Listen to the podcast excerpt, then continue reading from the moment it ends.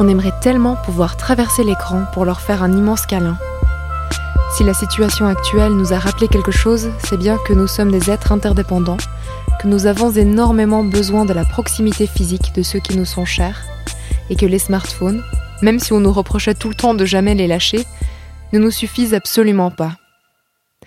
Alors en attendant de pouvoir la serrer dans mes bras, j'envoie des centaines de gifs idiots à ma petite sœur, je lui pose des questions un peu banales du genre Qu'est-ce que tu as mangé à midi?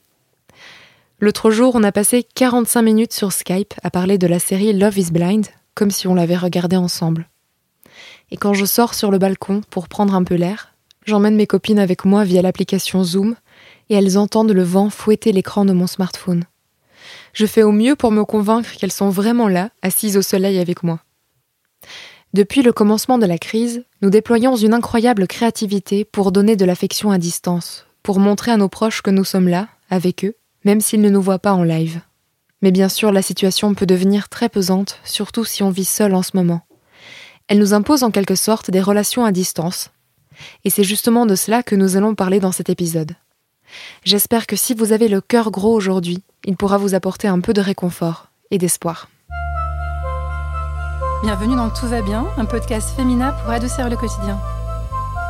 Faut pas tuer les instants de bonheur, Valentine. La vie, c'est comme une boîte de chocolat. On ne sait jamais sur quoi on va tomber. Cet épisode est présenté par Hélène Demester. Loin des yeux, loin du cœur. J'ai toujours détesté ce proverbe. Je le trouve défaitiste, triste, et en plus, il est faux, parce que le manque, plutôt que de l'estomper, peut au contraire exacerber l'amour. Et la période difficile que nous vivons le prouve complètement. C'est vrai, une fois la normalité revenue, combien d'entre nous vont courir vers ceux qu'ils n'ont pas pu enlacer depuis des semaines? En attendant ce beau moment, et pour vous aider à tenir bon jusque-là, j'ai posé plusieurs questions au psychologue et psychothérapeute FSP John Schmidt. Donc toujours dans ce format d'épisode temporairement réinventé pour protéger la santé de tout le monde, je vais vous relayer ces propos aussi fidèlement que possible. En 1624, le poète anglais John Donne écrivait Aucun homme n'est une île, un tout, complet en soi. Tout homme est un fragment du continent, une partie de l'ensemble. Ce poème, il me parle beaucoup en ce moment parce qu'il nous rappelle que l'humain est un être social qui cherche constamment de la compagnie le lien et l'attachement sont profondément ancrés en nous depuis la petite enfance et depuis le premier lien qui lie le nourrisson à sa maman. Donc c'est évidemment complètement normal et naturel de se sentir triste en ce moment, puisque les liens les plus importants de notre existence peuvent se voir dérobés d'une part de leur étoffe, soit de la présence physique de l'autre. Par rapport à ça, le psychologue John Schmidt explique que cette situation est inédite pour nous tous et que nous avons donc tous à endurer la tristesse et les difficultés qui accompagnent le fait d'être séparés de nos proches. Mais un conseil très important qu'il faut donner d'emblée, c'est de se raccrocher autant qu'on peut à l'espoir et à l'idée qu'il s'agit bien d'une situation temporaire, qu'on pourra bientôt se retrouver et serrer nos proches dans nos bras. Ensuite, l'expert ajoute qu'il en va aussi de notre capacité à relativiser ce qui est en train de se passer. Donc on relativise par rapport à la situation que vivent d'autres personnes potentiellement. On pense à ceux qui ont perdu un proche, par exemple, qui ont perdu leur emploi, ou qui vivent dans un pays dont le gouvernement n'apporte aucune forme de soutien. John Schmidt rappelle que les images qui nous viennent du monde entier nous montrent que tout le monde souffre actuellement. Mais nous sommes aussi témoins d'une forte capacité de résilience et de ressources créatrices chez tout un chacun. Et il affirme que cette force cachée est un antidote important à la morosité et à la tristesse qui nous entourent. Dans cet épisode, on va surtout parler de la communication que nous pouvons heureusement continuer d'entretenir avec nos proches.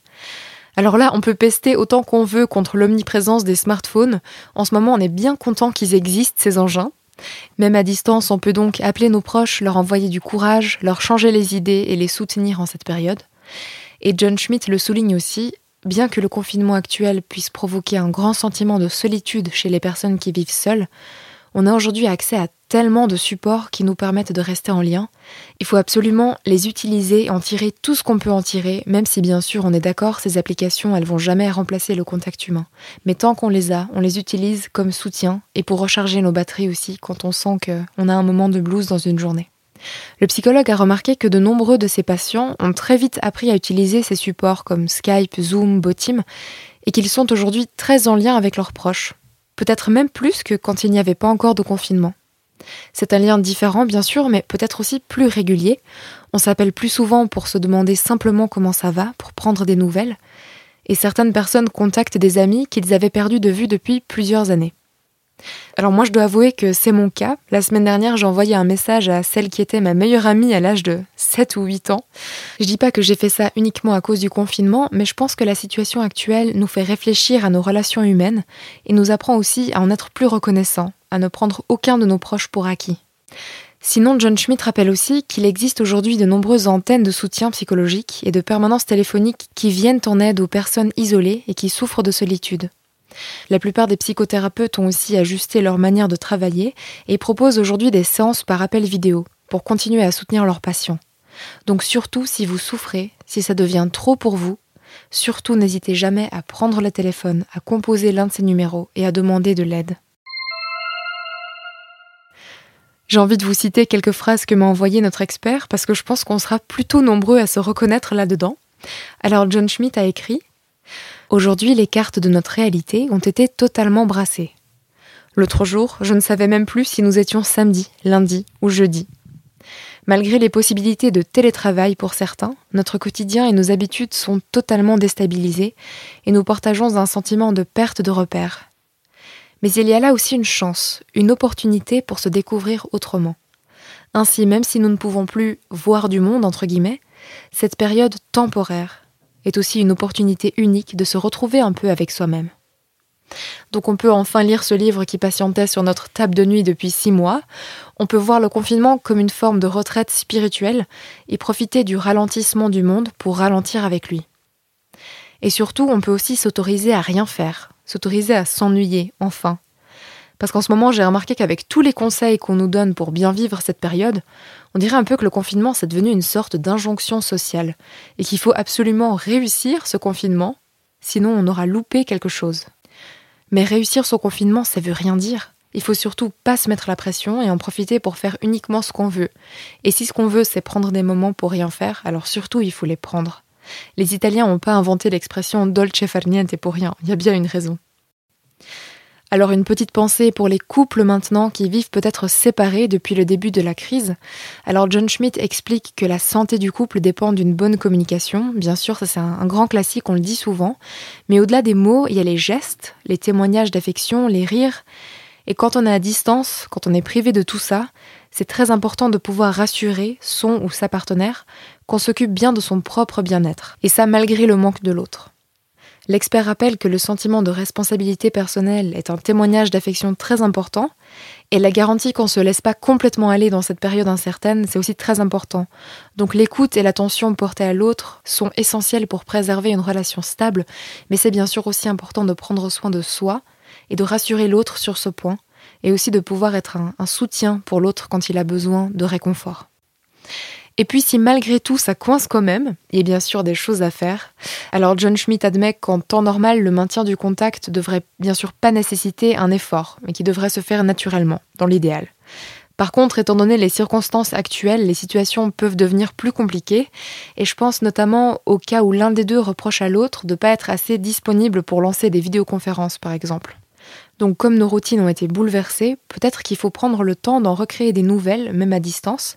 Et puisque ces vidéoconférences et les messages sont devenus des parts extrêmement importantes de notre quotidien, encore plus importantes qu'avant, elles méritent qu'on les prévoie, qu'on les organise, et aussi pour qu'on puisse s'en réjouir, qu'on puisse s'appuyer sur elles, et qu'on puisse les utiliser pour justement recharger nos batteries et se remonter le moral quand on a une journée de blues ou une journée un peu plus difficile. Donc, dans le cas d'un couple qui vit séparément en ce moment, le psychologue conseille de convenir d'un moment hebdomadaire où on fait une sorte d'état des lieux de la relation. Donc, c'est un moment où le couple peut communiquer sur le couple. Ce mode d'échange, il a un nom, il s'appelle la métacommunication et il permet de ne pas se renvoyer des reproches sur qui fait quoi dans le couple. Donc plutôt que de parler sous forme de reproches, en disant tu n'as pas fait ci, tu pourrais faire ça, on va plutôt parler du couple comme d'une troisième personne, donc d'une troisième personne dont on doit prendre soin idéalement. Et en communiquant de cette façon sur le couple, les partenaires ils peuvent faire une sorte de diagnostic de l'état de santé de la relation. Et si un problème est identifié, ils peuvent mettre en place des antidotes à prescrire. Donc ils peuvent par exemple prévoir un Skypero deux fois par semaine, tous les deux, organiser une soirée de couple à tour de rôle, et ainsi de suite. Donc c'est vraiment identifier ce dont le couple a besoin, ce qui lui manque en ce moment au vu des circonstances, et de chercher ensemble des solutions pour combler ce manque. Et quelque chose qui marche aussi très bien, je trouve, que ce soit avec notre conjoint, notre famille ou nos amis, ce sont bah, soit les lettres écrites à la main, qui ont toujours un charme fou, ou encore les messages vocaux qu'on peut envoyer à n'importe qui, à n'importe quel moment, et qui donnera du coup au destinataire du message l'impression qu'on est là un petit moment avec eux. L'autre jour, j'en ai enregistré un qui a duré 35 minutes. Alors, je sais pas si c'est l'habitude de parler dans le micro, mais moi je suis incapable d'être concise quand je parle à mes proches. Mais du coup, je me dis toujours que ça les divertit, peut-être s'ils s'ennuient, s'ils font la vaisselle, s'ils passent l'aspirateur ou quoi. Et puis comme ça, c'est comme si on passait un petit moment ensemble. Je remercie chaleureusement John Schmidt pour toutes les réponses qu'il m'a fait parvenir en prévision de cet enregistrement. Et merci à tous nos auditeurs et auditrices pour votre écoute. J'espère que cet épisode aura pu vous apporter un peu de réconfort et surtout vous rappeler encore une fois que cette situation difficile est temporaire. Bientôt, les portes s'ouvriront. On pourra courir voir notre famille, nos amis, tous nos proches.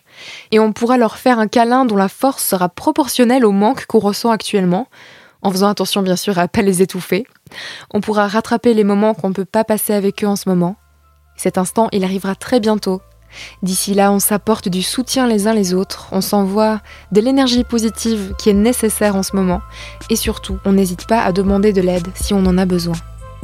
On vous envoie plein plein de courage et on se retrouve mercredi prochain dans un nouvel épisode de Tout va bien. D'ici là, surtout, prenez soin de vous. À bientôt.